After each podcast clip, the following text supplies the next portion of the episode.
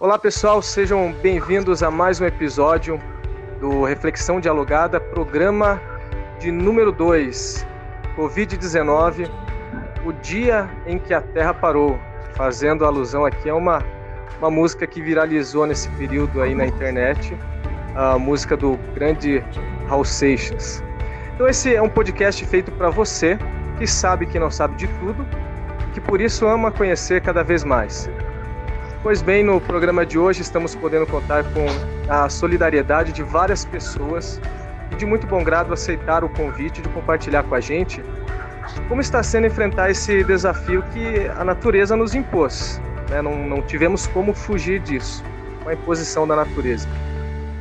E aqui estou me referindo a, a Ana Laura. Dá um oi aí, Ana, para o pessoal. Oi, gente. Obrigada pelo convite, Oséias. Valeu, Ana. Ela está falando direto do norte da Itália.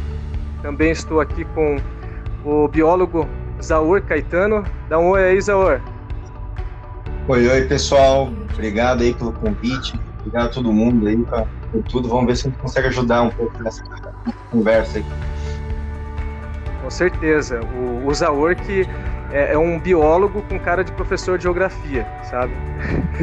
Vou explicar o porquê. Eu conversando com o Zaur e tal, sabe quando você alimenta aquela certeza de que ah, o Zaur é da geografia? E eu nunca perguntei para ele, mas no fim deu muito certo, né? Que, que ele é da área de biológicas aí, para enriquecer também um pouquinho mais é, o conteúdo desse programa aí. Valeu, Zaur. É, estamos sendo prestigiados também com a presença do Indiana Jones dos Trópicos, o Rafael Teixeira. Dá um oi aí. Salve aí, pessoal. Valeu, Azés, pelo, pelo convite. E olá, pessoal aí da Reflexão Dialogada. Valeu, Rafa. Cê, vocês querem saber por que Indiana Jones dos Trópicos? Então daí você dá uma olhadinha lá no, no perfil dele no, no, Instagram, daí vocês vão saber por quê. Tá? Eu não, eu, eu não tô querendo incitar aqui o, o, os Stalkers, tá? Mas dá uma olhadinha no perfil dele lá. É, a gente tá brincando aqui, né?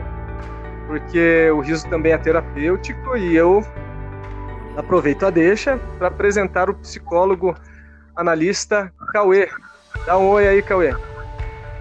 Olha, eu aqui de novo, pessoal, tudo bom? Prazer estar aqui de novo com vocês, Zé. Um prazer estar aí com toda essa galera bacana. Vamos bater um papo aí e ver o que a gente consegue fazer.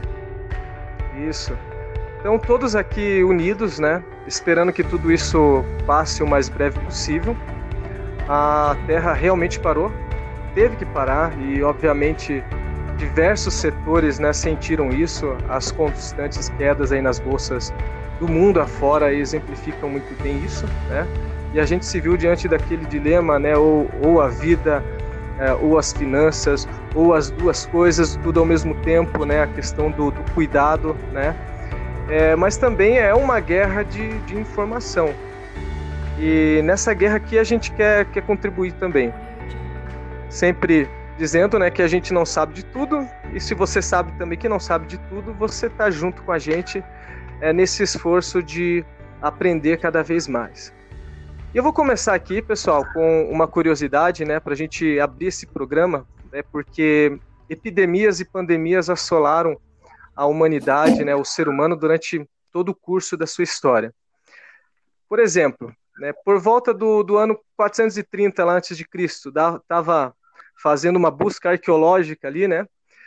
Uma doença avassaladora se espalhava rapidamente pelo Egito Antigo. Então, daí não demorou muito, a epidemia acabou chegando à polis grega Atenas e dizimou aproximadamente um quarto da população e um quarto das tropas atenienses que tratavam, é, na realidade, travavam uma importante guerra.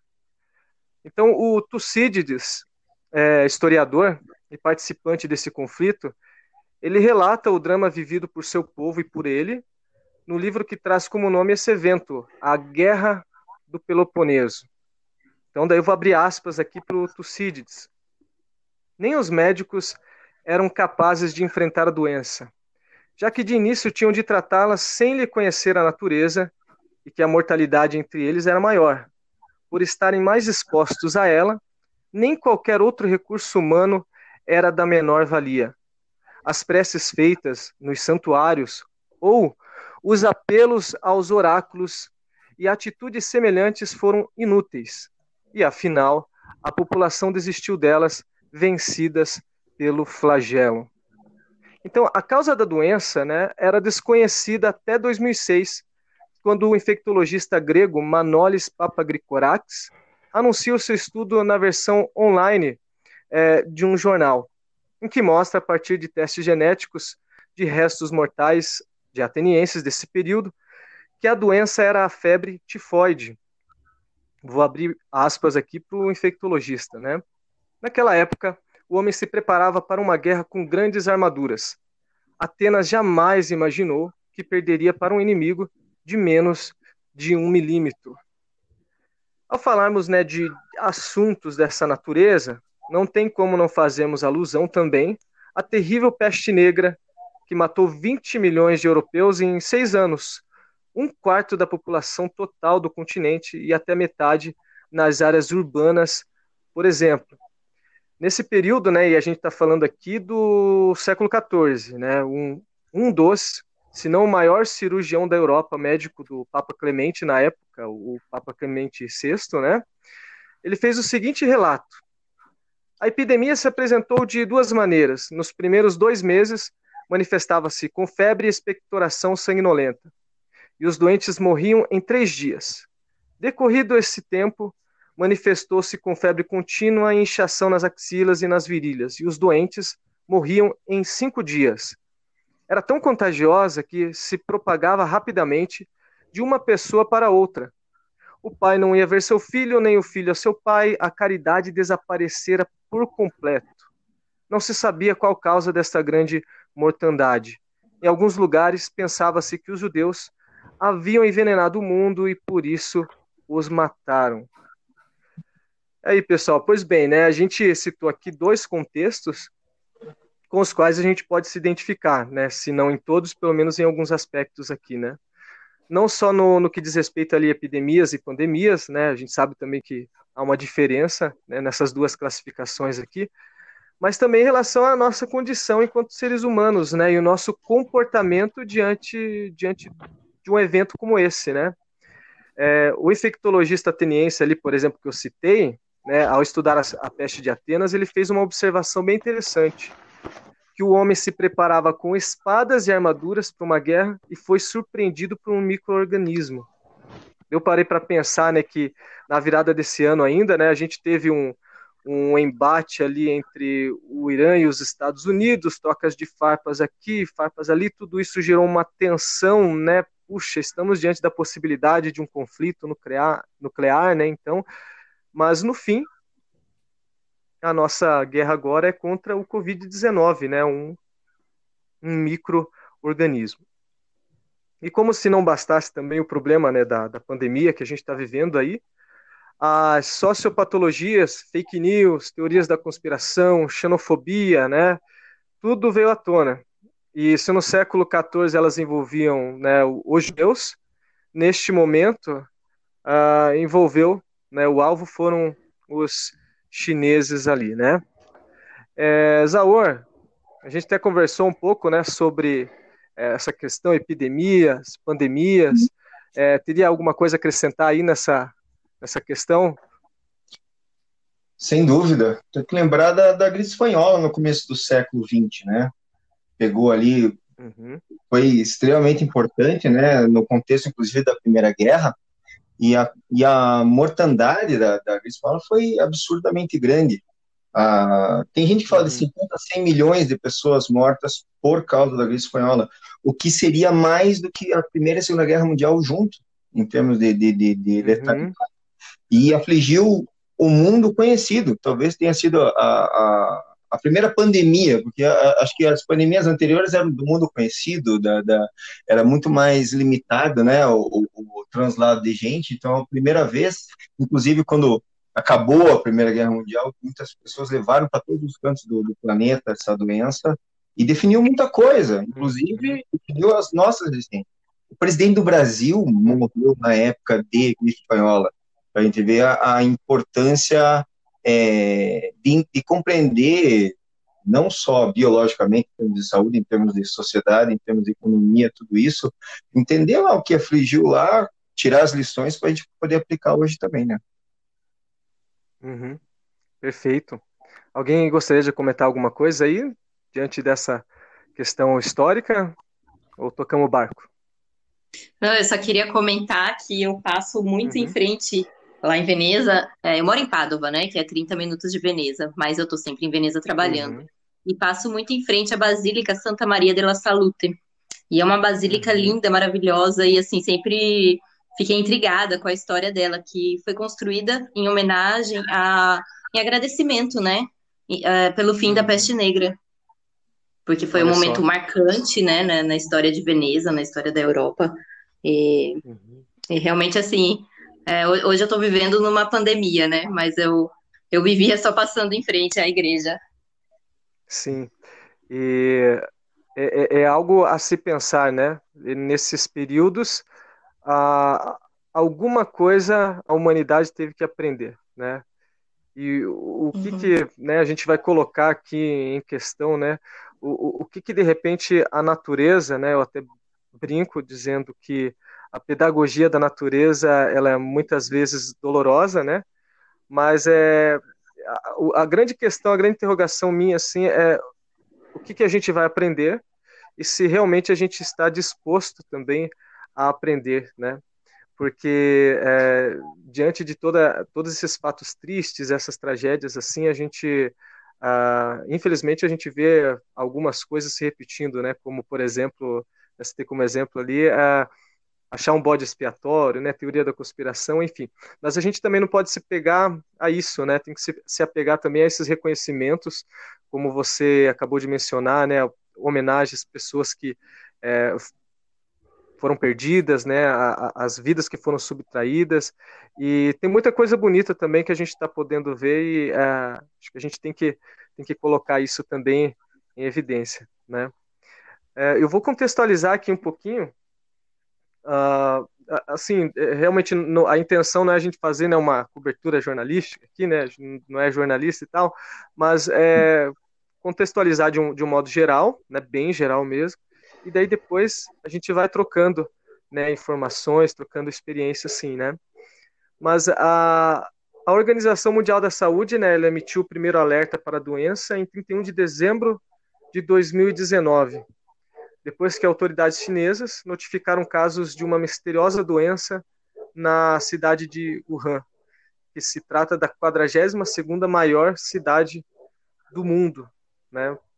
Ah, no dia 11 de março, né, passou-se um tempo depois, muita coisa ali aconteceu, e até ah, o, o, convidado depois da China vai falar um pouquinho para a gente, a OMS declarou a, pan a pandemia de coronavírus. É, depois daí até o Zé pode comentar com a gente a importância de, desse alerta, né, o que, que muda, por exemplo, com esse alerta. Mas é, no dia 22 do 2, o primeiro-ministro italiano, Giuseppe Conte, é, acho que é assim que pronuncia, né, depois vocês me corrigem, anunciou a implementação de medidas extraordinárias para tentar conter o surto no norte do país a Itália, né, que se tornou o novo epicentro é, da pandemia, superando a China em número de mortos é, nessa última quinta-feira. Então a gente aqui hoje, né, a gente está fazendo a gravação aqui no sábado. Muita coisa mudou. Eu não vou ter números exatos, mas a, a, estava acompanhando agora mesmo no noticiário que o número de mortos né, na Itália, infelizmente, aumentou né, significativamente ali. É, e por isso eu já gostaria de passar a oportunidade para você, Ana Laura, né? Falar um pouco sobre você, é, o, o, que você faz, é, há quanto tempo né, você e sua família é, estão aí nesse país, como estão esses dias né, por aí, se de repente você conheceu alguém que é, foi infectado, né, como, que, como que foi. Então, a palavra está tá com você. Tá, obrigada. É, então, como eu estava dizendo, né, eu moro em Pádua, que é uma cidade bem próxima uhum. a Veneza, é uma cidade universitária, é, não tem foco turístico como tem Veneza, né? Mas, e faz quase três anos que eu moro aqui, né, trabalho como fotógrafa, né, eu sou da área de comunicação, é, formação, né, de comunicação social, e aqui na Itália sempre trabalhei com fotografia, e fotografia de turistas, né, e é uma área bastante sensível, logo que se começou a ventilar um aumento de casos aqui na Itália, é, o pessoal já começou a cancelar viagens, todo mundo muito, muito apreensivo. E as informações que a gente recebia aqui é que seria, que era uma coisa tranquila, que era só tomar as medidas de precaução, de álcool gel, lavar a mão, não ficar muito próximo de, de outras pessoas em local fechado, coisa bem tranquila. E eu mesma estava bem tranquila, falava pro pessoal no Brasil, não, não se preocupem e tudo mais. Uhum. E, a, e aos poucos a gente foi percebendo a mudança, né, a, os decretos que o governo foi, foi colocando para gente de restringir cada vez mais a abertura de estabelecimentos comerciais. Daqui a pouco, é, na verdade, a, a, primeira coisa que, que fizeram foi cancelar as aulas e o carnaval, que estava bem no carnaval, e as uhum. crianças voltariam né, para a aula e não voltaram até agora, então já faz um mês que estão sem aula. E aí foi passo a passo restringindo, né, a nossa, a nossa vida normal. E eu que, que trabalho como autônoma, estou sem trabalhar desde, desde o carnaval, então. Uhum. Uh, meu marido, ele trabalha em casa agora, né, porque ele trabalha com programação e com informática, então ele consegue trabalhar de casa. Uhum. Mas, assim, a gente está sem sair, sem poder sair, só para ir no supermercado, farmácia, já há 10 dias. Uhum. Então, tá, tá bem alterada a nossa rotina, né? E, e, assim, por exemplo, aqui, bom, nesses dias agora no Brasil, depois a gente vai falar um pouquinho mais sobre o Brasil, mas já, já vou adiantar um pouco, né? Ah, as fake news correram soltas, né? Estão, estão correndo soltas por aí. Por mais que, que haja um grande esforço né, da mídia, você tem é, canais é, fechados, que estão liberando sinais, enfim, está acompanhando, mas é, é triste você ter ainda que concorrer né, com falsas informações, com informações criminosas que colocam em, em risco né, a vida de milhares de pessoas, porque é, nem todo mundo tem um, um, grau de instrução, nem todo mundo tem, é, é né, adequado para li, lidar com isso, para filtrar, né, e está havendo um esforço muito grande uh, por parte dos veículos de informação em relação a isso. Mas na Itália também vocês sofreram com isso? Fake news daqui, fake news dali? Ah, bem menos do que o que eu vejo no Brasil. Eu sofri mais uhum. com as uhum. fake news do Brasil, mesmo quando as pessoas ah, aí no Brasil não tinham tanta informação do que estava acontecendo aqui, a pouca informação que tinham era, era bastante deturpada, era sempre uhum. muito exagerada. Quando, uh, sabe, os primeiros casos foram aparecendo aqui, aí as pessoas que, que souberam no Brasil é, entravam em contato comigo, já assim, muito desesperadas, é, pensando que já estava como estava na China, sabe, as pessoas sem poder sair de casa e tal, e não foi. Né, demorou, demorou um mês, não, demorou 20 dias mais ou menos para esse tipo de medida mais mais severa ser implantada aqui. E eu sempre fui falando pro pessoal, não, gente, calma, ó, eu tô aqui no supermercado, tem todos, toda a mercadoria aqui, é, não tá faltando nada, não tem fila, tá tudo tranquilo. Porque o pessoal realmente tinha muita informação equivocada. Daqui era uma coisinha ou outra que a gente via, assim, que, que o pessoal passava e tal, que não era verídico, uhum. mas poucas coisas. E, e assim, alguém próximo a você é, está sendo tratado, se tratou da doença, foi infectado? Não, não, não, não conheço ninguém. É. Não conheço ninguém doente. E, e a cooperação assim do, do, dos italianos, né, diante diante do surto, né? Eu até vi algumas postagens suas lá com relação às autoridades, né, com carros de som alertando, né? Vi as ruas vazias, né? Uh, uhum. Não não há resistência de grupos assim que ah é só como algumas autoridades falaram hoje não não é só uma marolinha não é só um probleminha uma gripe né mas como que você vê uhum. assim a cooperação do, do pessoal aí na Itália é, assim no começo como foi tudo foi passo a passo, foi uma coisa crescente, é, então não, te, não, não, teve uma resistência tão grande, foi todo mundo um pouco que se acostumando é, com as medidas e com o crescimento da doença, foi, é, é, foi dia após dia, não foi assim, no Brasil foi mais rápido, vamos dizer, a mudança, a, as regras, as imposições. Então, o pessoal não, não teve tanta resistência, e as resistências que tem, vamos dizer assim, são pequenos desvios na, na curva, assim. É, por exemplo, eu soube de amigos no Brasil que, que disseram que tem bares, tem lojas, enfim, abertos que não poderiam estar. Sim. Aqui não, esse tipo de coisa assim tão descarada, vamos dizer, não tem, porque o pessoal tem medo, né? Uhum. Porque são multados, porque as consequências são, são graves, tem uma fiscalização bastante presente. Aí o que tem é gente assim que ah, sai para caminhar e deveria estar tá caminhando sozinho e caminha com outra pessoa que não pode. É, agora o governo instituiu que assim, se você desce para passear com cachorro, se você sai para passear com cachorro, você não pode se afastar mais de 200 metros da sua casa. Aí tem gente que se afasta, mas corre o risco, né? Porque se for pego, a multa é de 200 euros Uhum. Ou até cadeia, principalmente se mentir, se, se quiser dizer uma coisa que não, não é verdade. E aí pode pegar até 12 anos de cadeia. Sim, é, aqui e... no. Aqui no Brasil também alguns estados já estão recorrendo a isso, a questão de multa, né, para alertar e para deixar bem claro, né, a dimensão do, do problema, né. Mas é, é, é triste que você tem que fazer isso sinalizando para a pessoa o seguinte, ó, é o seguinte, eu quero proteger a sua vida, tá? Mas se você não me ajudar a proteger você, eu vou ter que te multar.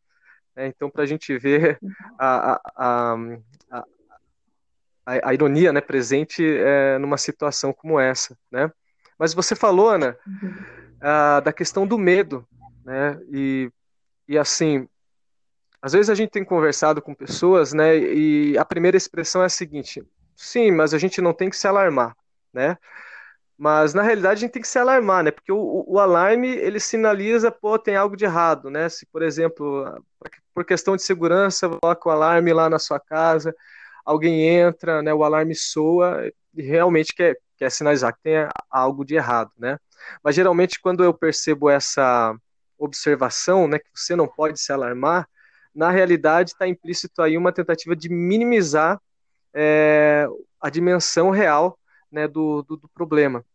Mas, por outro lado, também, estava uhum. conversando com uh, um pessoal do Canadá. Minha esposa tem uma irmã que, que está lá no Canadá. E depois vocês vão, vão ouvir, né, os ouvintes vão ouvir o depoimento do Léo, falando de como as coisas estão lá. E ele até brincou na fala dele, dizendo assim: olha, uma coisa só que a gente está querendo entender até agora é por que acabou o papel higiênico, que foi uma das primeiras coisas que uh, sumiu do mercado. Né? É, ele brincou né, com a questão do, do, desespero que automaticamente tomou conta né, de, de muitas pessoas e parece que se perde o critério daquilo que é essencial, né, parece que se perde nesse ímpeto, né, o senso de coletividade, caramba, eu tenho que ser o primeiro a pegar tudo aqui, porque senão depois não vai sobrar para mim, né?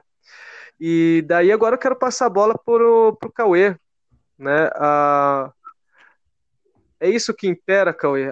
Muitas vezes a, a psicologia do medo ela incita o, o, individualismo, ela suprime o senso de coletividade muitas vezes das pessoas.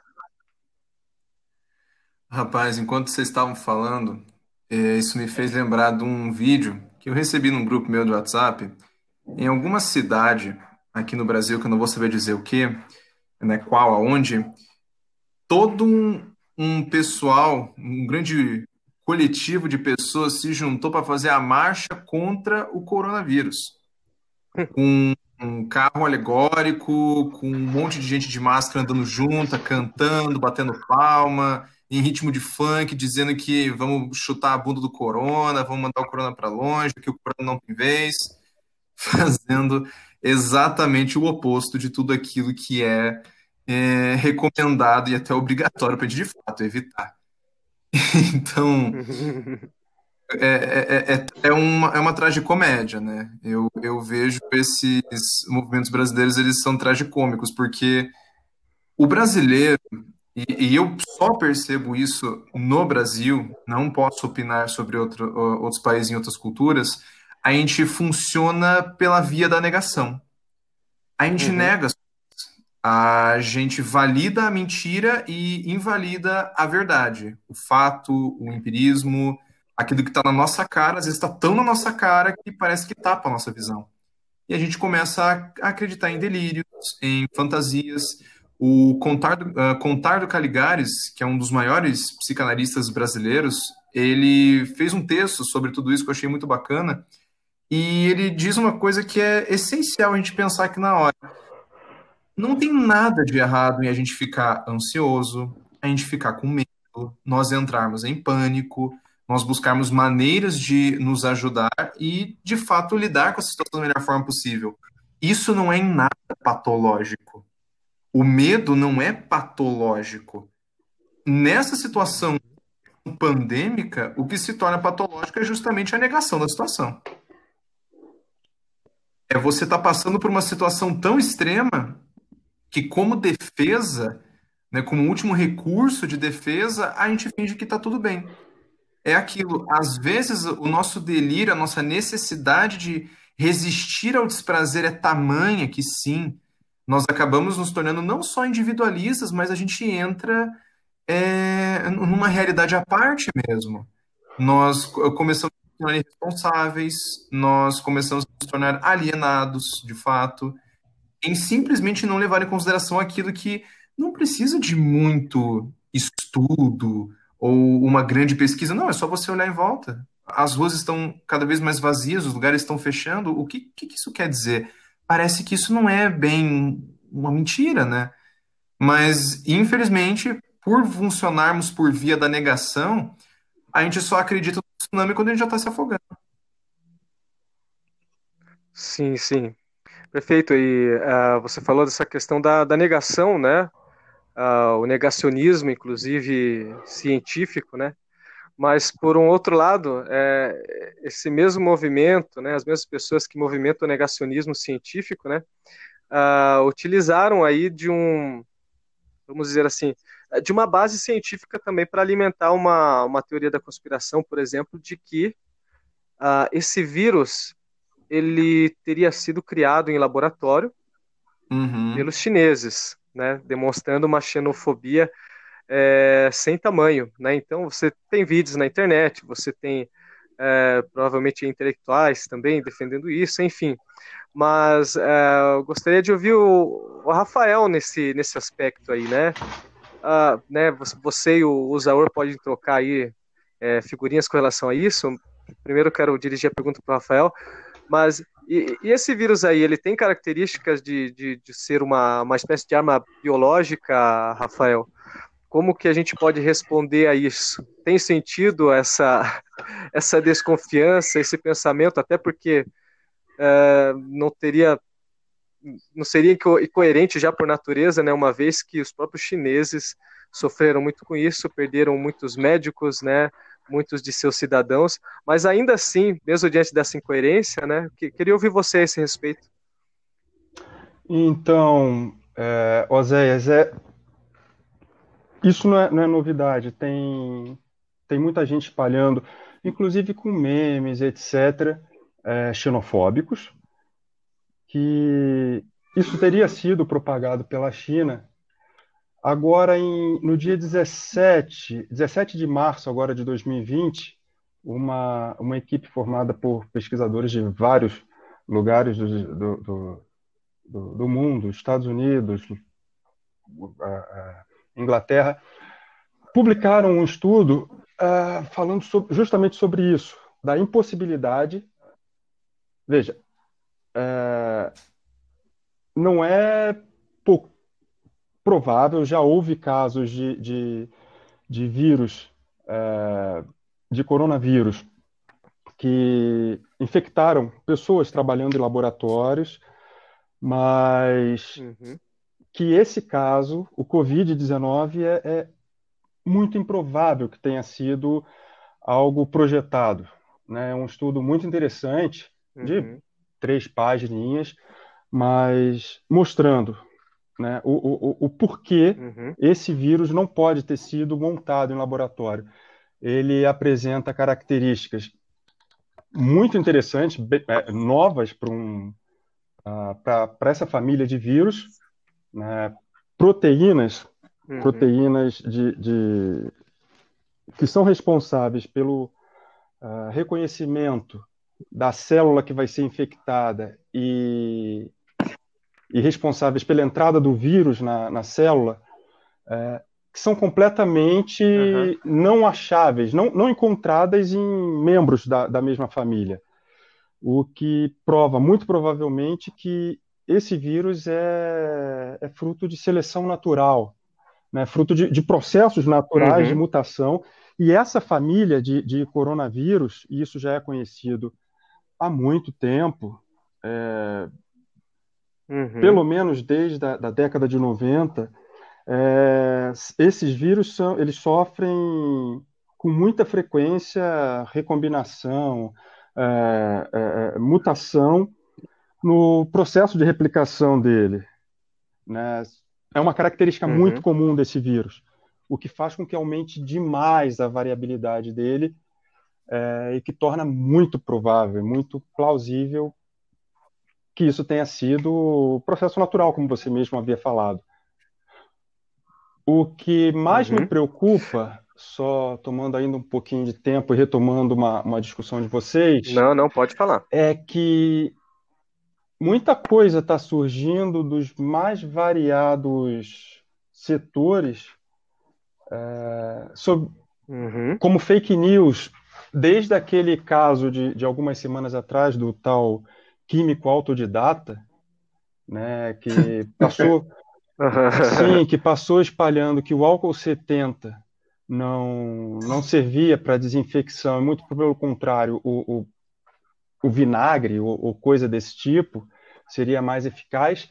Sim. Há um caso, há dois casos que me preocupam muito. Um, que não está na grande mídia, foi uma, uma ex-professora que me contou de um caso uh, que aconteceu com ela e que quem divulgou foi nada menos que uma médica um profissional de saúde hum. falando coisas absurdas como: um, o vírus se desativa a mais de 27 graus, o que, aliás, tem sido divulgado por aí. Hum.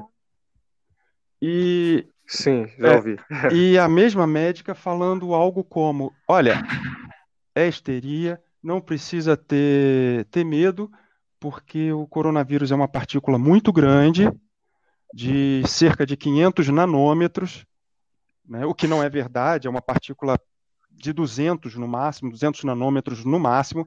Para se ter uma ideia, o nanômetro é o milésimo do milésimo do milímetro, né, muito pequena. E, segundo ela, essa partícula, tão logo você espirrasse, de tão pesada que ela é, ela caía no chão e com a queda o vírus morria é, é risível, é ridículo. É, e, e, mais preocupante ainda, e mais preocupante ainda se pensarmos que é um profissional de saúde. Pera lá. Sim. Né? E, estudado. Estudado, pelo amor, meu Deus. É, e a mais recente, que tem também sido veiculada, é alguém mostrando a receita, a carteira de vacinação do próprio cachorro, dizendo que o coronavírus, que existe vacina para o coronavírus, porque o cachorro dele tomou vacina para o coronavírus, sem ele perceber, sem ele saber. Uhum. E aí a gente reputa isso à, à própria ignorância, é, sem ele saber que é uma família não muito vasta, mas é uma família de vírus que infecta, enfim, de, de artrópodes, de insetos a outros mamíferos e alguns infectam também seres humanos. Então, essa desinformação, a desinformação que a gente está vivendo aqui no Brasil, é, causa preocupação e, e, ao meu ver, pelo menos, piora um pouquinho, um pouquinho mais os, os prognósticos que já existem. Sim. Sim, aquele, aquele problema né, que o escritor italiano mesmo, Umberto Eco, o grande Umberto Eco, diz, né? Que a internet, né, parafraseando ele aqui, com todas as suas vantagens, seus benefícios que ela trouxe para nós, ela também deu voz aos idiotas, Justo. né?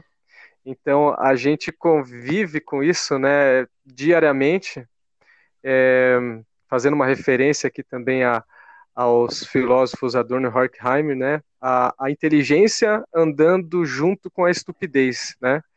Então, então por mais alto que seja o gabarito de determinados profissionais, a gente vê muitas vezes ali a, a, estupidez é, predominando. Realmente, como você falou, né, isso tem atrapalhado, tem atrapalhado muito, né? Ainda bem que a gente tem uh, muitas pessoas ali de bom senso também que estão na linha de frente e, e, e, segurando a onda, né? Como por exemplo profissionais da área de saúde uh, orientando online, é, psicólogos também, enfim, uma porção de profissionais aí, por exemplo, dando assistência não só para quem está lá no hospital, mas para quem está em casa também agora é, nesse período de quarentena, né? Uhum. E aproveitando a, o, o, comentário ali, do, do Rafa, Sim. É, vai na mesma linha. Tem um professor de São Paulo que enviou para a gente uma pergunta, né, o professor Wagner, é, professor de filosofia lá no estado de São Paulo. Não briguem comigo, não estou puxando sardinha para a área. Tá? Se, se, os professores de matemática, lá de exatas e tal, tivessem mandado, a pergunta também colocaria aí. Tá certo. Beleza? Mas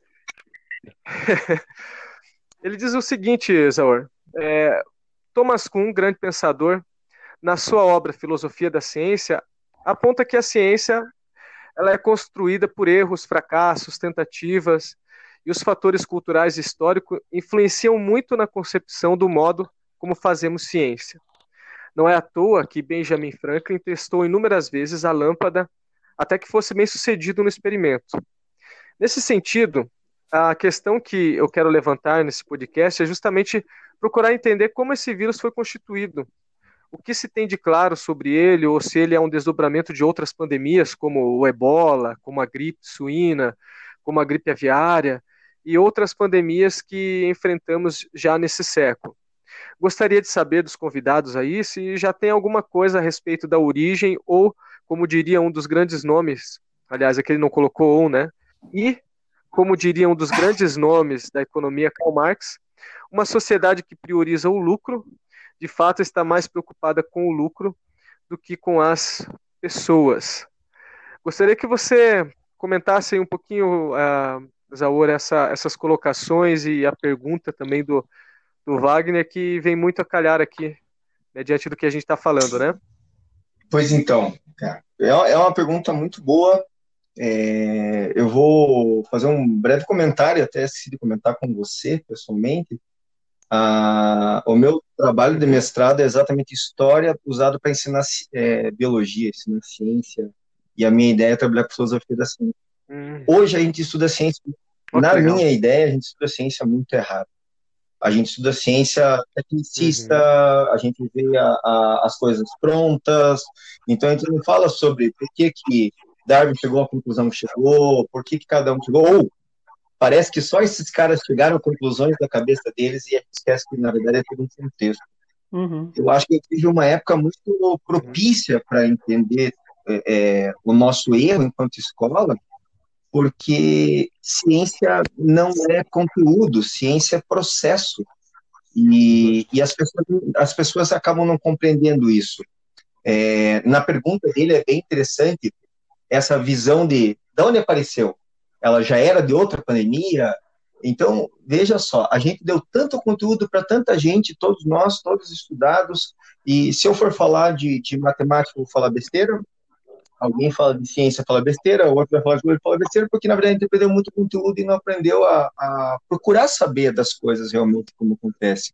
Esse processo né, de, de educação, a gente acaba nas nossas bolhas e, e, e não consegue perceber o que, que é real. O coronavírus, por exemplo, é um vírus muito conhecido. Ele não é derivado de nenhuma outra é, pandemia diretamente. Há mais de 10 anos se fala de potencial é, crise com o coronavírus. Né? Há pesquisadores há muito tempo já, já, já apontam o coronavírus como uma possibilidade de, de problema. Teve a SARS, né, teve o MERS lá na, no Oriente, é sistemático na região da, da Península Arábica, pessoal que trabalha com camelo, ter algumas doenças relacionadas ao coronavírus, pegando diretamente do camelo, então não é, não é novidade, não tem, é, é, não tem um vírus novo, e é muito fácil de ver o processo evolutivo. Hoje a ciência sabe qual é a taxa de mutação de cada vírus, e consegue direcionar, é assim que se faz todos os estudos de vírus, para poder fazer vacina, saber quais, quais atitudes devem ser tomadas para o futuro e tudo mais para todas as doenças. Isso é muito claro. mas é, é, o que me preocupa enquanto professor é o fato da gente tentar achar um bode expiatório, né, é, é quanto a isso, e tentar de ver é, é, o, que, o que, que aconteceu para a gente estar nessa crise hoje. Né? O, o, vírus é um vírus conhecido, uhum. muito conhecido. Já, já várias, vários pesquisadores já tinham pedido para fazer vacina, inclusive. E aí, fazer um parênteses aqui, que eu sempre penso, iam gastar alguns milhões de dólares para pesquisar e fazer vacina, tentar fazer uma vacina genérica anos atrás, e quantos bilhões de dólares a gente está perdendo hoje, né? É, é, então, uhum. a ciência como um todo virou há algum tempo atrás no mundo, e, e tem que ficar muito claro isso, ó, tudo que eu estou falando, eu não estou falando de Brasil, estou falando de mundo, o Brasil acho que é mais um reflexo do que está acontecendo Sim. no mundo, é, a ciência ficou meio que como um, um, inimigo. Mas eu acho que a culpa da gente uhum. chegar nesse ponto é de nós, enquanto escola de ciência, que nunca ensinamos que, que existe um processo uhum. nisso aí. Não, não, a ciência não é o conteúdo, é o processo. E, e aí é, talvez seja a nossa grande falha. A dúvida do, do, do, é, não lembro se é professor de filosofia ou filósofo, mas enfim, é, é esse professor de filosofia, filosofia. isso. Ela, é, ela é uma dúvida corrente, corrente. É, é, é, uhum. muito normal as pessoas pensarem isso. E detalhe, você vê realmente gente da área da saúde falando besteira, porque eles aprenderam a ciência, aprenderam a sua própria profissão enquanto só conteúdo, não enquanto processo. Portanto, uma vez formado, para, vai fazer o que tem que ser feito.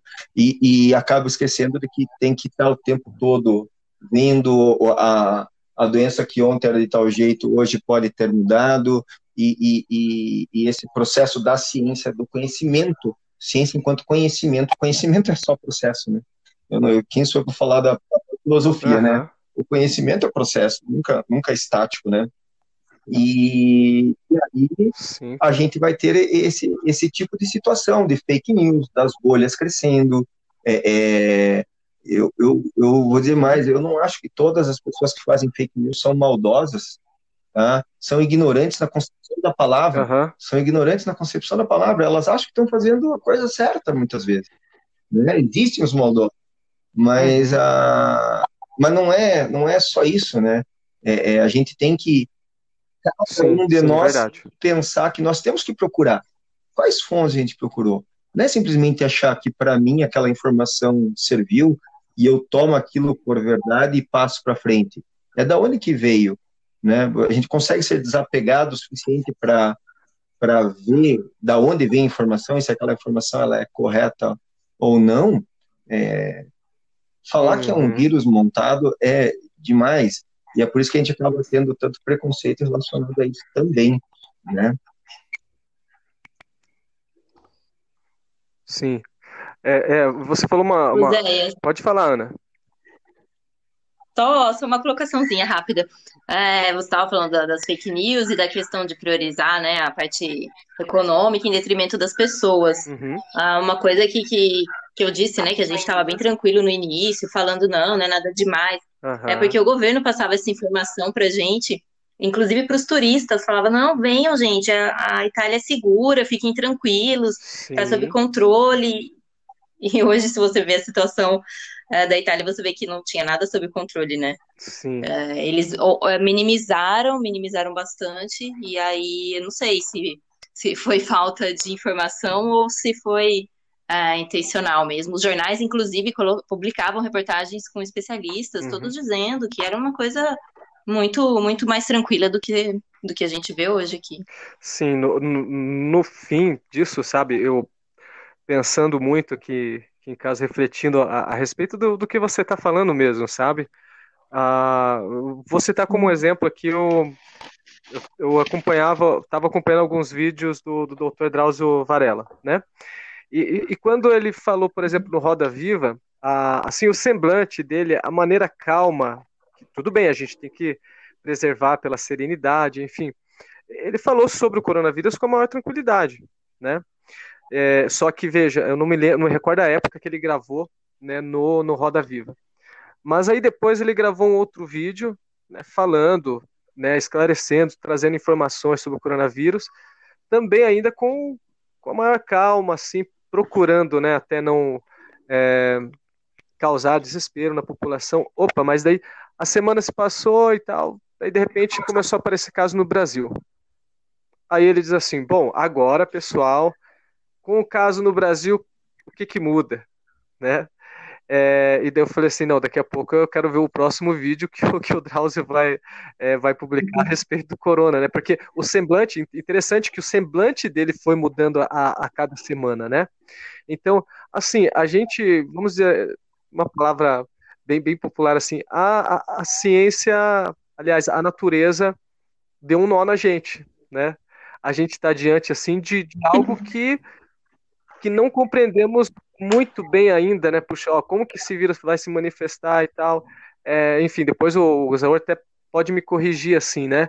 Mas é, se fala muito, é lógico, né, do, dos pacientes de risco, enfim, mas é, é, é curioso também que ah, pessoas muito jovens, né, principalmente os profissionais da saúde que, que, estão muito expostos, né, é, foram uma das primeiras pessoas a morrerem lá, acho que tinha um médico também de 29 anos, enfim. É, a gente está diante de algo que a gente está conhecendo ainda, está nesse processo, né, Zaur? Científico, né, de, é, diante de algo novo. Tudo é novo, tudo é novo. É, é, e aí, e, e, por isso que eu coloquei na questão da, da nossa educação ter, ter, sido feita errado, porque daí, como a gente aprendeu tudo estanque, como tudo é novo, a gente muda discursos mesmo, e, e discursos serão mudados. Porque se tudo é novo, eu estou aprendendo no passar do tempo. E aquela verdade que eu assumi anteriormente, uhum. com uma nova realidade, ela, ela vai ter que ser mudada. Ela obrigatoriamente vai ter que ser mudada. E, e, e como as pessoas se sentem, eu acho assim, ó, aí vai é, é, a psicologia podem explicar melhor, né? O Cauê vai poder explicar melhor isso, isso para a gente, mas enfim, as pessoas querem ter segurança. E uhum. como a gente está num processo e, e as Sim. ideias são mudadas, às vezes ficar na bolha, ficar é, é, com uma certeza, mesmo que ela seja falsa, é, parece ser mais. É, é, dá um, um alento para as pessoas. E, e, na verdade, acaba tornando o nosso problema maior, acaba tornando o nosso problema maior. Mas uma vez que eu vejo que é processo, eu vou tomando as, as devidas, as, as devidas atitudes para que as proporções não sejam maiores. Eu vi esse dia alguém colocou, é melhor parecer ridículo lá na frente do que ter um problema muito maior uhum. lá na frente. Eu, eu comento é, desde, desde o começo que econômico, o nosso problema é ser econômico, né? É, é inquestionável a questão da vida humana, né? Isso, eu, eu, eu, quando eu falo isso é porque a vida humana, ela é lógico, é, deve, deve ser a premissa de todos, né? Isso está em primeiro lugar. Fora a vida humana, que esse é o principal, o nosso problema é ele é econômico. Porque se o nosso sistema de saúde não conta, uhum. eu tenho um problema econômico. E aí você tem, vai descontar tudo. Uhum. E aí a desinformação, ficar na bolha, ou não conseguir raciocinar direito o que está acontecendo, vai ser o nosso maior, o nosso maior problema de tudo. Sim. Oséias, uma.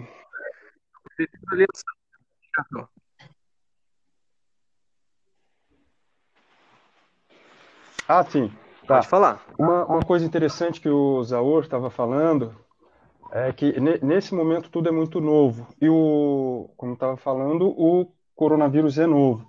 Ele tem aspectos novos que aparecem em outros vírus, é, o que faz com que ele seja transmitido muito uhum. mais facilmente. É, tem pesquisadores encontrando moléculas novas, portas novas de acesso, dele ter acesso às células, etc. Mas isso que o Zaur falava é muito interessante, de tudo ser novo, porque está lidando, está tá, uhum. tá, tá tratando direto é, especialmente no que, se diz, no, no, no, que diz respeito à educação científica das pessoas, uh, trata muito mais diretamente de ter capacidade crítica para ler a realidade que você está vivendo e muito menos de você ter informação ou não sobre aquilo. Né? uma coisa é se você uhum. sabe o que é uma célula, o que acontece em cada, em, em, em, todos os aspectos moleculares, estando ainda no ensino médio. E outra coisa é formar pessoas capazes uhum. de fazer uma leitura crítica da, da, da realidade.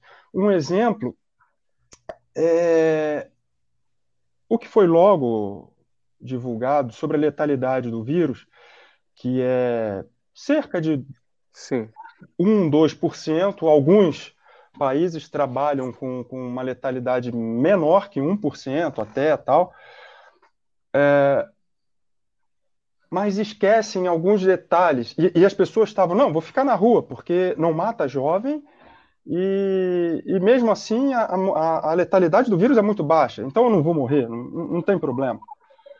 Mas não conta com alguns outros detalhes. Hum. Um deles é, diz respeito ainda a aspectos moleculares do vírus, é, como a sua capacidade, a sua facilidade, no caso do, do SARS-CoV-2, né, do Covid-19, é, é, algo novo, algo completamente novo, uh, que é o espalhamento dele, a capacidade com que ele infecta, e aí pior, ele infecta primeiro, manifesta cerca de 14, 15 dias depois, mas muito antes disso ele já é transmissível, ou seja, é quase uhum. impossível de se rastrear, algo assim, e foi isso que deu a, a, a rapidez com que as coisas aconteceram.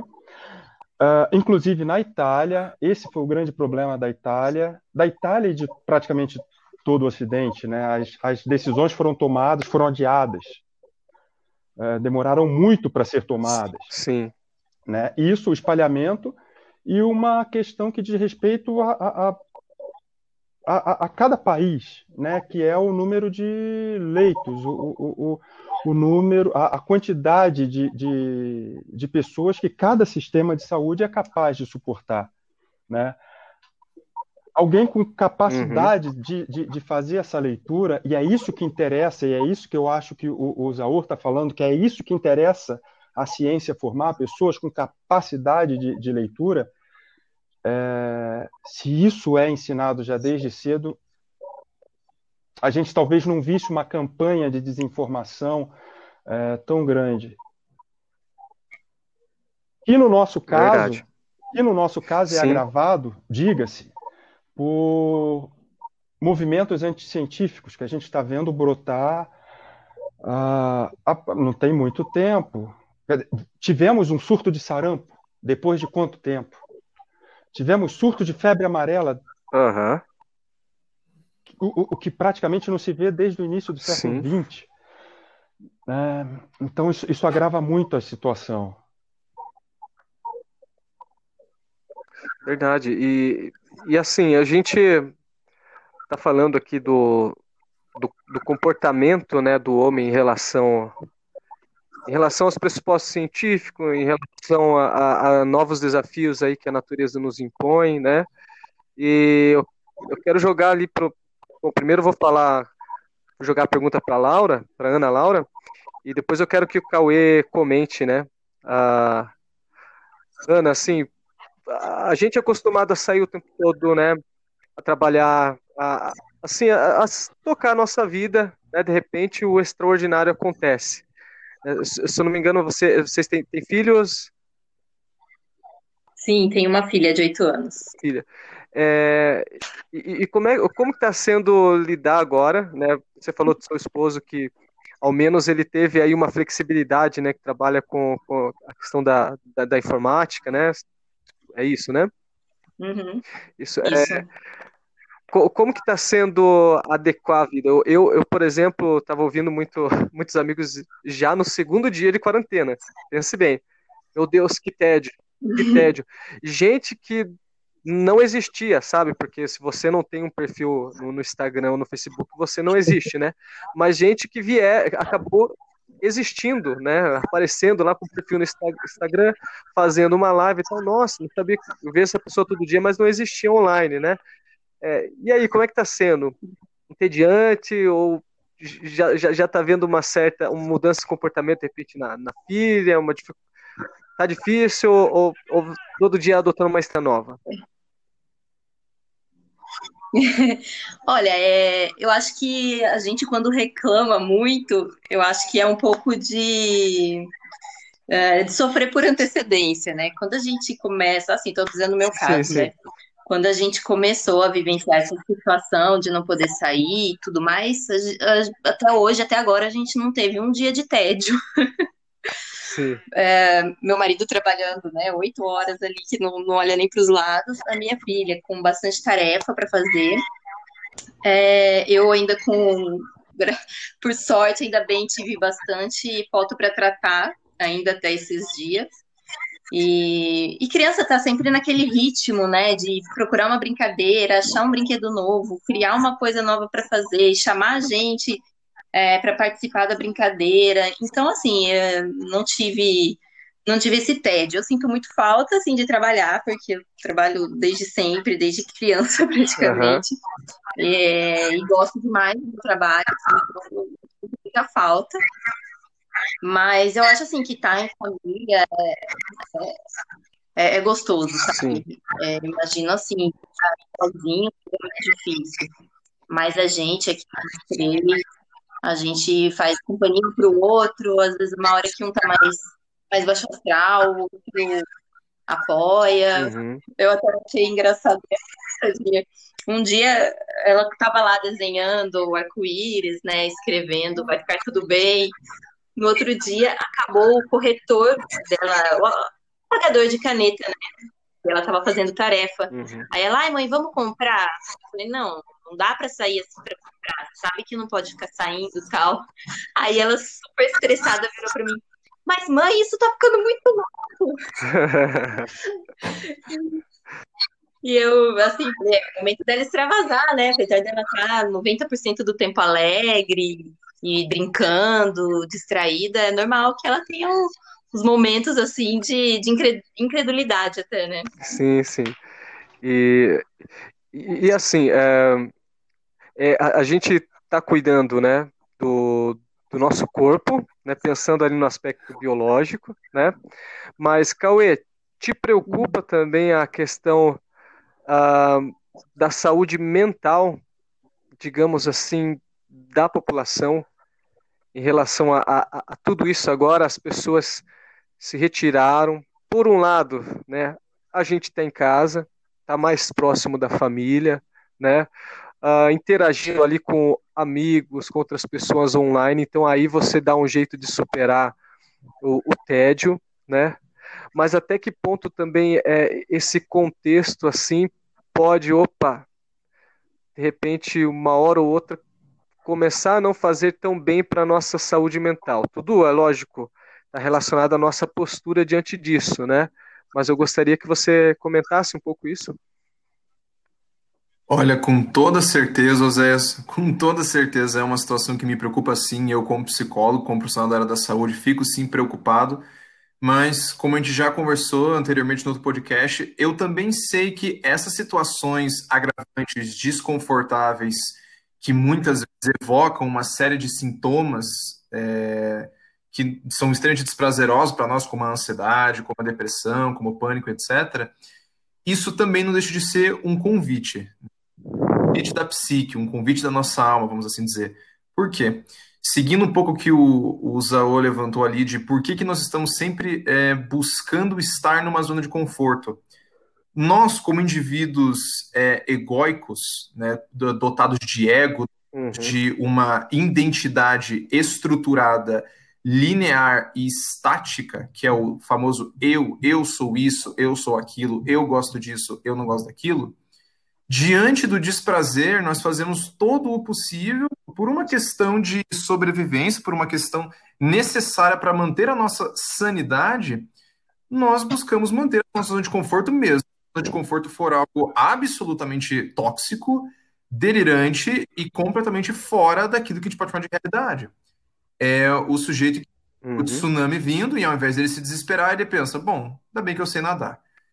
e, e, e sabe, precisa ter uma porrada tão forte quanto a nossa cabeça é dura, para ver se a gente consegue fragmentar maleabilizar, vulnerabilizar esse eu todo-poderoso, tão centro das coisas e tão capaz de tudo, para a gente lembrar que esse eu é só mais um eu.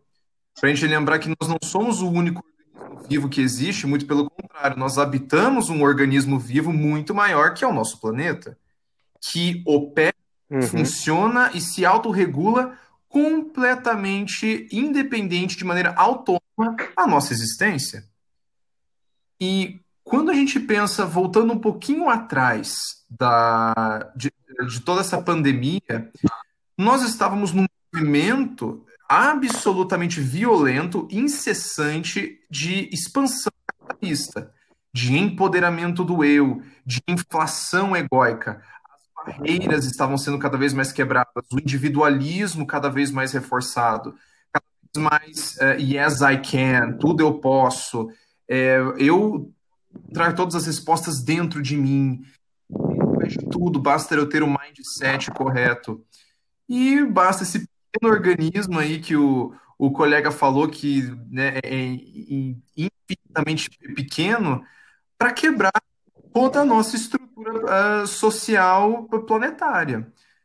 Isso, amado, vamos pensar assim, de, de maneira mais simbólica. Se antes expansão em, inflação, nós estamos em absoluta retração. Nós estamos entrando. Se antes nós estávamos saindo porta fora para conquistar o mundo e expandir os nossos horizontes, agora nós estamos vendo que existe um preço em expandir os horizontes de maneira tão violenta, desenfreada e inconsequente nós somos obrigados a voltar para dentro de casa, e quando eu digo dentro de casa, eu digo tanto da maneira literal quanto de todas as maneiras metafóricas que vocês imaginarem, no sentido de vamos olhar para dentro, vamos cuidar daquilo que é nosso, vamos lembrar aquilo que é essencial, aquilo que é imutável, aquilo que é imprescindível para a nossa sobrevivência, tanto como indivíduo como como coletividade. Então, sim, eu me preocupo muito, porque no meio disso tem muitas pessoas tendo crise de ansiedade, tem muitas pessoas agravando seus quadros depressivos, e nós precisamos lembrar que o que até então era um discurso individualista precisa ser contrabalanceado com um discurso comunitarista coletivista.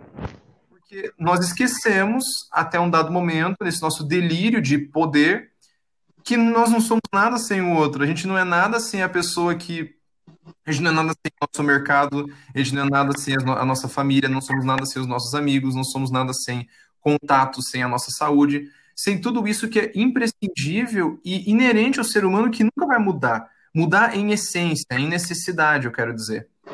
Então, é um momento de foco, é um momento de concentração. Diria na, na mitologia né, é, que seria um momento de Estia, a deusa do lar, a deusa da lareira essa deusa que ela nos chama para dentro, nos acalenta com o fogo dela, mas também ela é essa chama que nos dá um foco, uma vontade, uma energia, uma concentração de nos lembrar aquilo que realmente é importante. E disso nós temos que unir as mãos, metaforicamente falando, que literalmente não pode, é, e nos lembrar o que realmente nos constitui, nos constitui como uma civilização. Né? Nos lembrar que nós não somos, por mais que o nosso ego adore essa zona de conforto tão grande, Zaur, de achar que ele é o centro do universo, o universo de mostrar que não, nem um pouco. E a gente vai ter que se virar com isso. É também, como você muito bem apontou, uma questão da nossa educação. Nossa educação coletiva, hum. que infelizmente vem degringolado cada vez mais. Posso, posso dar uma palhinha? Pois é. Na, na, na dele. Pode. É, é, biologicamente falando, evolutivamente falando, nós somos o que somos porque somos em conjunto. O homem Exato. é um fraco, o homem é um bichinho que não tem condição de viver sozinho. Sim. Essa Exato. humanidade depende da humanidade. Eu falo muito para os meus alunos: olhem em volta da nossa sala de aula e vamos começar a pensar desde, desde, o, desde o seu café da manhã, que é o almoço, teu dia a dia, até toda a construção, quanto que eu, indivíduo, produzi de fato para estar tá aqui dando aula para você, o quanto você produziu para você poder estar tá aqui na sala de aula. E você vai ver que você só foi para a sala de aula. O resto Perfeito. teve outros para fazer. outros, milhares, de, de, fora do Brasil, muitas vezes, eh, brasileiro, e aí você vai ter um, um, um, se você pensar dessa forma, não tem nem sentido ser egoísta. Não tem sentido ser egoísta. E é muito triste que a gente tenha esse, esse capitalismo modo não, não crítica direta, mas esse, essa questão de consumo e do ego e, e, e o bem-estar só é, pessoal, ele, ele, ele, na verdade, ele é, um, uhum. ele é um devaneio. Ele é um devaneio, porque ele não existe sem os outros. Né? Eu vi um na internet, uhum. internet dias bem interessante, né? E falava assim: ah, é, seu neoliberal, agora você vê que toda a riqueza vem do trabalhador. né? Tá? Que quando todo mundo para, não adianta você ser empresário, meu querido. Agora você não vai ganhar dinheiro, porque é o trabalhador que gera a riqueza. Mas não entrando nessa seara, o que das coisas que interessa é o seguinte: nós somos uma sociedade, nós somos interdependentes. Essa é a realidade. Desde sempre. Isso. Exatamente. Eu estava vendo um vídeo, uma entrevista do, do filósofo Slavoj G, e ele falava justamente disso, porque pare para pensar, quando que nós, ao irmos ao supermercado, pararíamos para pensar, né, lógico que né, com algumas exceções, alguns problemas, como a gente relatou aqui, o Léo é, falou a respeito do Canadá, né, mas assim, a gente está tendo que pensar no outro ao fazer uma compra Sim. no supermercado, ao comprar um simples uh, né, álcool gel, uh, enfim, uh, a gente está diante desse paradigma ético, né? Então, o, o, problema do, do, dos mercados, né, eles vieram à tona, até tem um meme aí na internet, quem diria, né, no século XXI a gente fazer uma análise filosófica de um meme, né, mas é, vem a calhar uhum. mesmo, né, mas que ele disse assim, puxa, será que a mão livre do mercado não, não esqueceu de passar o álcool gel? Aliás, ela esqueceu de passar álcool gel. Então a gente está tendo que rever muitas coisas e é, daqui para frente ressignificar muitas coisas, né? E não, não, não é, excluir o outro do nosso modelo de vida, do nosso modelo econômico, do nosso é, modelo de governo. As políticas públicas, agora os olhos de, de grande parte das pessoas saltaram, acho que é um aprendizado, né? É, a olhar para a importância das políticas públicas, não só em relação a algo extraordinário que aconteceu, mas o quanto uma, um sistema público, por exemplo, de saúde bem estruturado, né, pode lidar com uma crise é, mundial como essa também. Então, a, acho que a gente está aprendendo muita coisa é, com tudo isso aí. Tá?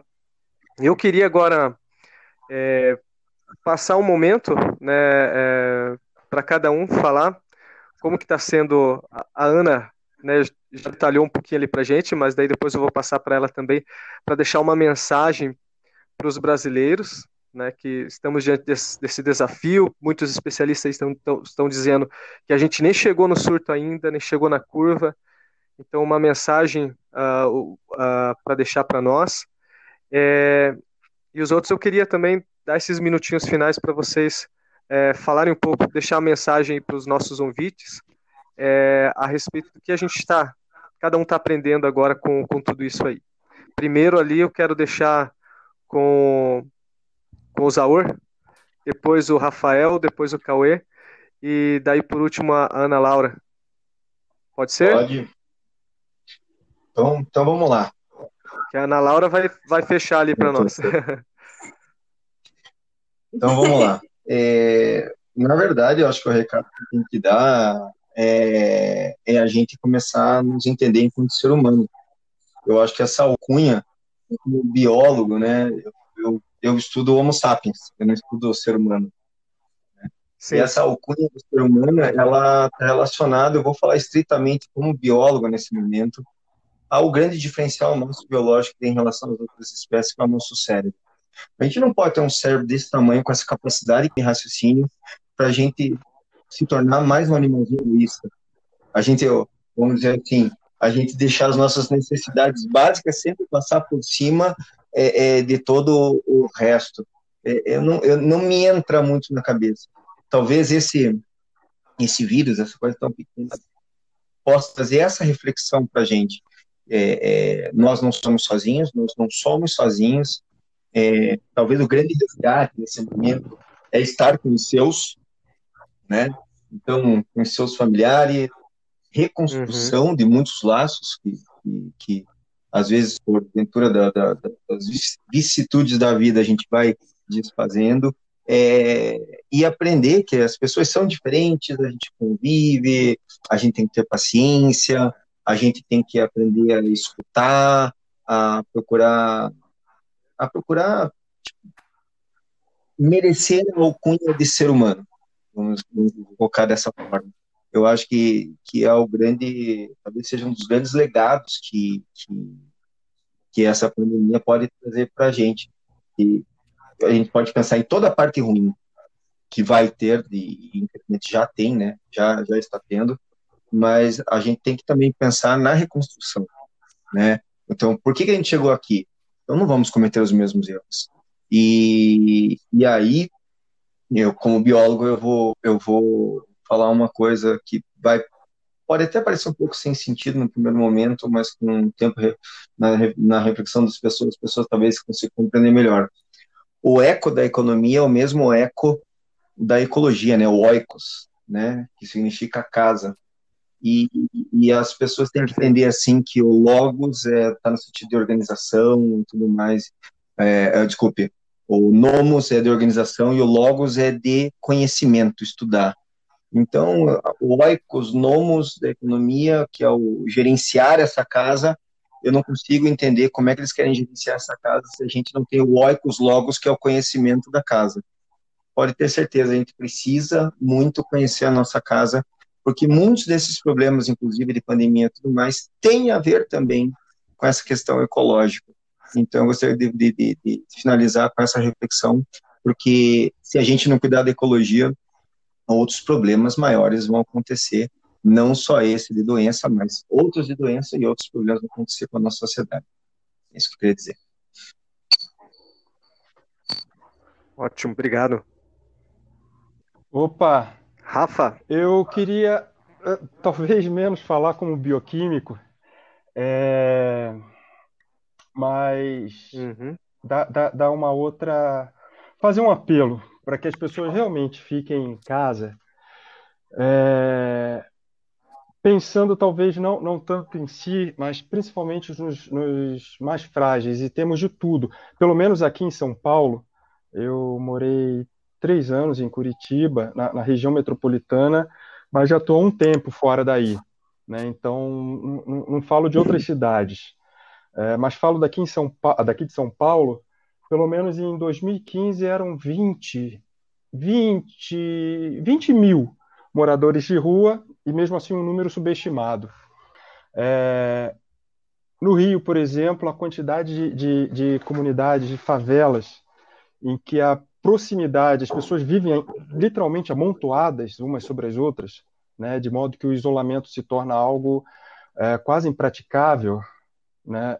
Por, por, isso, a gente tem um, a gente tem um, um cenário assim muito propício para que se torne, se seguirmos os prognósticos, uma tragédia sem precedentes, pelo menos para o nosso país. Por isso, é, que as pessoas fiquem realmente, se isolem, se cuidem, é, talvez menos pensando em cuidar de si, mas pensando em, um, cuidar é, dos seus mais velhos, mas também para contermos essa, essa, essa pandemia, pensando justamente nesses mais frágeis, né?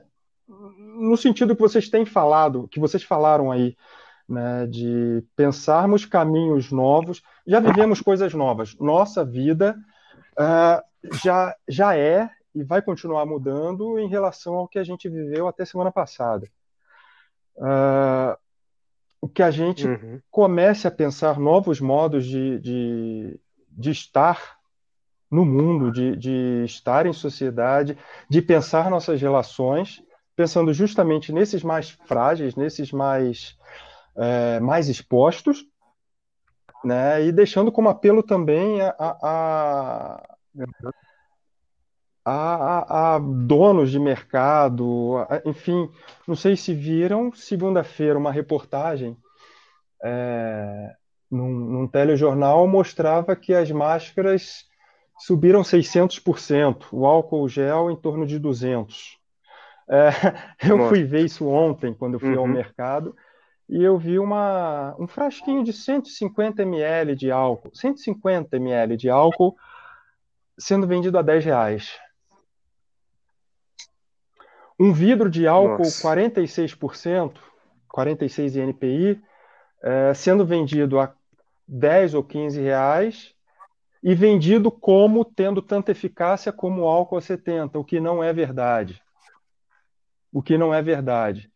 Aliás, nem o álcool 92, 96% tem qualquer eficácia com relação ao, é, em relação ao álcool 70. Né? É essa porcentagem e só essa. É, a máscara, a máscara, eu achei Sim. um carrinho cheio ontem de máscara, máscara descartável, vendida a nove reais.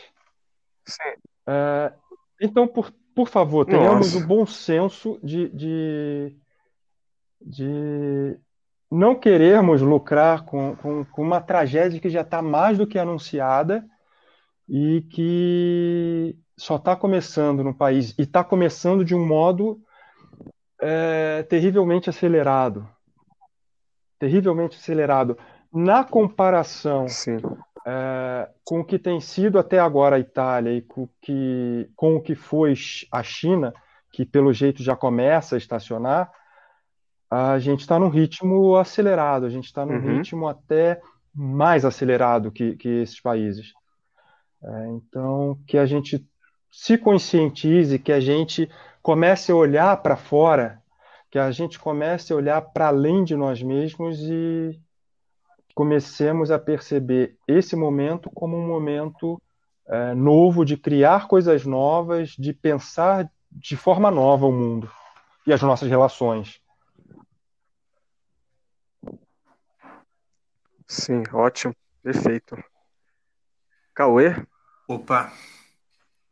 Bom, Ser breve é uma dificuldade para mim, mas eu juro que eu vou me esforçar, pessoal. É... Fica tranquilo. Se até então a gente estava tomado por um movimento hermético, né? Hermes, o senhor das estradas, o senhor do mercado, o senhor da comunicação, e agora a Estia chega dando um pé na bunda dele, falando: fica quieto, menino, que a gente tem que ficar para dentro. Estia, como o colega muito bem disse, a gente tem que cuidar da nossa casa. Estia é lar, Estia é familiar. E quando eu digo familiar, eu digo não necessariamente família, sangue, mas aquilo que nos é inerente, aquilo que nos é íntimo. E como vocês muito bem uh, trouxeram, toda essa narrativa individualista que a gente vinha vivida até então, nos desfamiliarizou com aquilo que nos é familiar. Nos com o nosso vizinho, com as roupas que vestimos, com a comida que a gente come, com o corpo que a gente tem, com a saúde que a gente tem inclusive com a própria morte, inclusive com a própria mortalidade, vulnerabilidade e finitude da vida. E diante disso, é, eu já assumi né, um trabalho full-time é, online. No Brasil inteiro e no mundo todo, na verdade, psicólogos de todas as linhas e abordagens estão se disponibilizando para atendimentos sociais, né, atendimentos com preços muito mais acessíveis, até atendimentos gratuitos do, dos profissionais. Então, assim, é, a união faz a força e a pancada tem que ser proporcionalmente forte à dureza da cabeça. Então, com, com tudo, e assim embaixo com tudo que os colegas disseram até então, eu permaneço à total disposição para todos aqueles que necessitarem de atendimento. Nesse tipo de situação, gente, é importante também falar que ansiedade não é o nosso inimigo. Nós temos que reconhecer que somos seres naturalmente ansiosos, é normal sentir ansiedade, então vamos deixar ela vir. Deixando ela vir, a gente sempre tem que se manter com a respiração em dia, a gente sempre tem que buscar manter uma rotina minimamente frequente, não há muito a nossa rotina dentro do que ela era antes.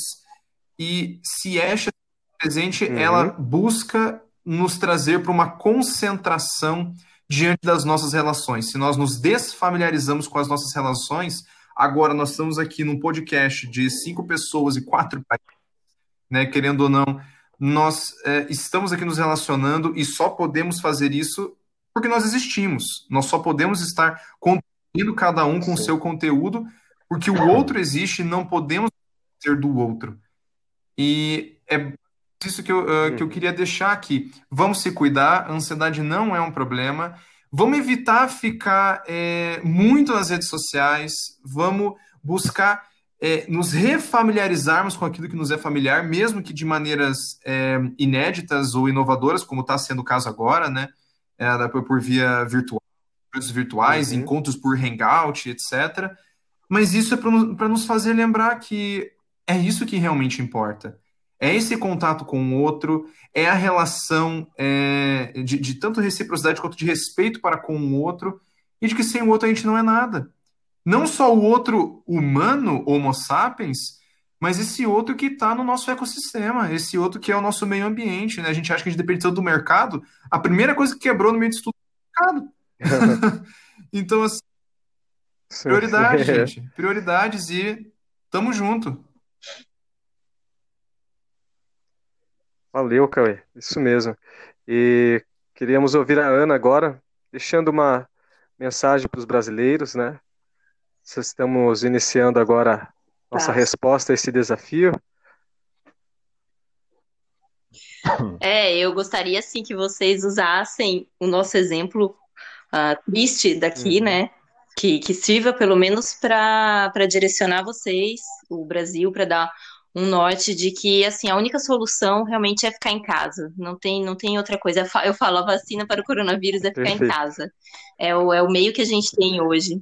E os, os meninos aí falaram sobre pensar no próximo e tudo mais. Só para não falar igual, eu vou falar é, para quem está pensando em si uhum. próprio. Quem está olhando só para o próprio umbigo tem que ver que nem mesmo os hospitais privados, nem os planos médicos vão dar conta de atender uh, os doentes. Porque aqui na Itália, na região norte da Lombardia, que é a região mais rica da Itália, com uma saúde ótima, né, com hospitais ótimos, médicos e tudo mais, não está dando conta. Tem pessoas morrendo porque não tem atendimento. Então, assim, é, não adianta falar, não, eu tenho um plano médico maravilhoso, ou eu posso pagar. Não tem isso, gente, não, não tem. E falar, não, eu não posso parar a minha empresa, também não tem isso, vai parar, tá? A Europa tá parada, né? Itália, Espanha, França. Então não adianta, para antes, para quanto antes, que depois que vai ser mais rápido a retomada. Quanto mais demorar, mais longo vai ser esse, esse período de sacrifício, né? Isso. Eu quero mais uma vez agradecer a todos vocês por terem participado desse programa de número 2, né? Pode ter certeza que a, a participação de, de, cada um foi muito útil, só tem a acrescentar é, diante dessa guerra de informação que a gente está vivendo, né? É, diante das respostas que a gente está dando a esse novo desafio que, como falei lá no início, a natureza nos impôs. E para fechar, né, com relação a tudo que vocês falaram, ontem eu estava lendo um trecho do Pensamentos, obra do filósofo Pascal, em que ele diz assim que o homem ele é um caniço pensante. Achei interessante, né? Acho interessante essa figura de linguagem que ele utiliza, né? Porque é um caniço, né? Você é levado de um lado para o outro, ou seja, você é, é frágil, você é balançado para lá e para cá. Tanto que ele diz assim que um pequeno vapor é capaz de nos subtrair é capaz de nos matar. Mas ele diz assim, né, em outras palavras, mas ainda assim pensamos, né? Ele diz assim: trabalhemos, pois então, para pensar bem. Esse é o princípio de toda a moral. Então, vamos pensar direitinho, né? vamos é, usar a sabedoria, vamos ficar em casa, como a Ana Laura falou, é a melhor medida profilática contra esse novo desafio, essa pandemia, nesse dia em que a Terra parou. Né? Mas o nosso coração não parou, ele bate, a, a nossa percepção ela está aguçada, está normal, a gente pode perceber que tem uma pessoa do nosso lado que precisa da gente também. Então, um abraço a todos os nossos ouvintes. Todos Valeu, vocês pessoal. aí, pode dar um tchau para a galera. Valeu, gente. Muito obrigado. Obrigadão. Tchau, obrigada. Valeu. Olá, pessoal do Reflexão Dialogada. É, meu nome é Leônidas, eu moro em Toronto, no Canadá, E eu vou passar um pouquinho da nossa realidade aqui com relação a essa pandemia do coronavírus é, que está aí, né, agora se tornando cada vez mais noticiado, né? E aqui a situação da quarentena, ela começou na semana passada, mais ou menos na sexta-feira. E antes disso, tinham uh, casos, tinha um número baixo de, de, de, casos, tinha um número muito baixo de, de mortes, tinha acredito que uma ou duas mortes. É, a população até então é, falava da situação, mas não não levantava hipótese alguma essa questão de fechar tudo, de, de ter que ficar isolado. Isso era algo que poucas pessoas é, levantavam, sim, e a gente ouvia muito pouco, né? Mas de repente a situação mudou, isso foi assim, algo em menos de 24 horas. As notícias começaram a vir da, da, da, Itália, que já era o segundo país com um número grande de, de casos, um, um alto índice de, de óbitos, e aí o, o assunto começou a crescer, e assim, de repente o pessoal começou a ir para supermercado, começou a comprar, fazer estoque de, de comida, começou a sumir papel higiênico, que é um assunto que até agora ninguém entendeu porque o papel higiênico sumiu. E começaram a ter a levantar hipóteses de, de, de ter que fechar as coisas. E acredito que um dos grandes marcos disso tudo assim é, e depois eu vou até explicar por quê porque acabou me afetando diretamente foi a questão da NBA, né, que é o campeonato de basquete aqui da, dos Estados Unidos e, e com o time do Canadá, a NBA decidiu cancelar, suspender, né, não é cancelar, mas suspender o campeonato por conta de um dos, dos atletas terem é, sido é, né, terem sido identificados com, com, o, com o vírus. Nesse momento que a NBA suspendeu a, a, o campeonato, já no dia seguinte começou a todo mundo falar do assunto, olha, vamos ter que suspender evento, vamos ter que suspender isso, vamos ter que suspender aquilo. Ou seja, bastou um, uma grande, um grande formador de opinião, de, de grande é, imagem, assim, diante da, da, da, da, sociedade, ter tomado uma decisão drástica que foi, assim, um efeito dominó, foi uma avalanche. No outro dia já... as, as escolas já começaram a anunciar que ia fechar, no outro dia já começou a levantar a hipótese de das faculdades fecharem. Aí isso já isso era numa isso era numa quinta-feira. Aí o pessoal já começou mesmo a ir bem pesado para os supermercados comprar as coisas. Aí na sexta-feira já veio a notícia dos, das faculdades, das universidades, de que as aulas estavam suspensas a partir já da, da do próximo dia do próximo dia letivo. E nisso a a escalada foi tomando cada vez, se tornando cada vez mais rápida e nisso começou a, quarentena. Assim, ou seja, em menos de 72 horas saiu-se de um estado de atenção para um estado de, de, de, de quarentena. E a gente está então desde, desde sexta-feira passada tarde, sexta-feira passada noite, a gente já está em, em, em, quarentena aqui. É, lógico que é opcional, né? No momento o governo criou regras de, obrigando, mas daí as coisas começaram a, a, a escalar, escalar, e de repente o governo já começou a determinar fechamento de, de, de determinar suspensão de eventos, começou a determinar fechamento de escolas, de, é, de restaurantes, começaram a se sugerir que os restaurantes não, não ficassem abertos. Os restaurantes nisso, de segunda para terça, já mudaram todo o seu a, a, a, sua postura. Antes todos diziam, não, nós vamos estar abertos, nós vamos continuar atendendo, e de um dia para o outro, pum, todos os restaurantes fechados. Eu trabalho na área de, de gastronomia, e como disse antes, fui diretamente impactado porque eu trabalho dentro do estádio é, da arena onde tem os jogos da NBA e os jogos de hockey aqui.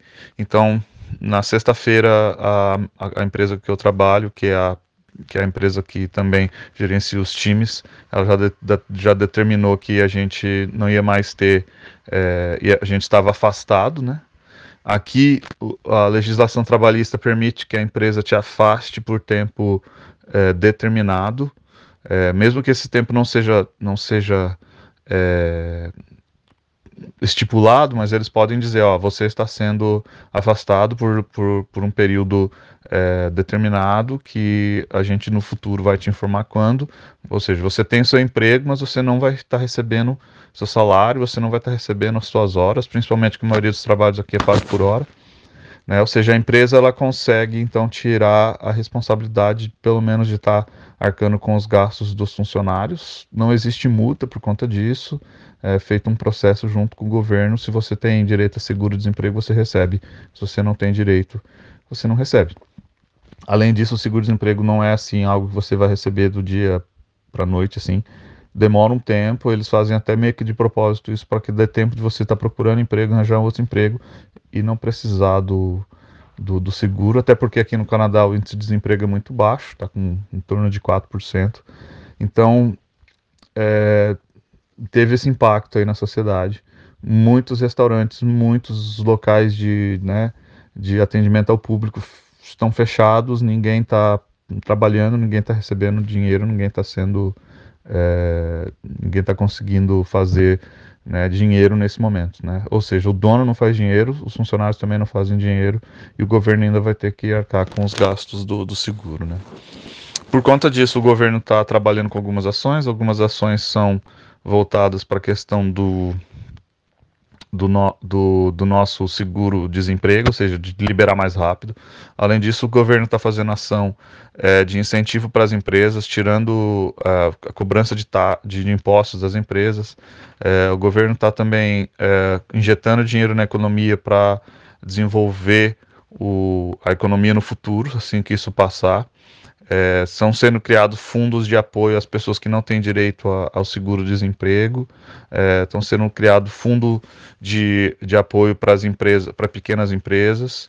É, hoje mesmo, né, o governo informou que indústrias estão é, estão se preparando, indústrias de diversos setores estão se preparando para desenvolver é, na linha de produção deles é, produtos é, relacionados à área hospitalar, ou seja, álcool gel, é, máscara, luva, ou até outros tipos de produtos que estejam em alta demanda e baixa oferta, indústrias de diferentes setores, do setor automobilístico, ou do setor de bebidas, né, que podem na sua, adaptar a sua linha de produção para estar tá fazendo esse tipo de, de produto, né. É, os desafios no momento que a gente vê aqui no Canadá é a questão das fake news, né, das notícias falsas, muita informação desencontrada, muita informação que não, é, é, que não, não agrega em nada. A falta de informação de, muita de muitas pessoas, por exemplo, hoje eu não sei o que aconteceu no mercado de games, mas está sendo lançado algum produto novo, acho que é um novo console, um novo videogame, e um monte de gente na porta das lojas, assim, é, fazendo fila, sabe? E as lojas de videogame abertas, ou seja, o governo está começando a ficar em cima disso também.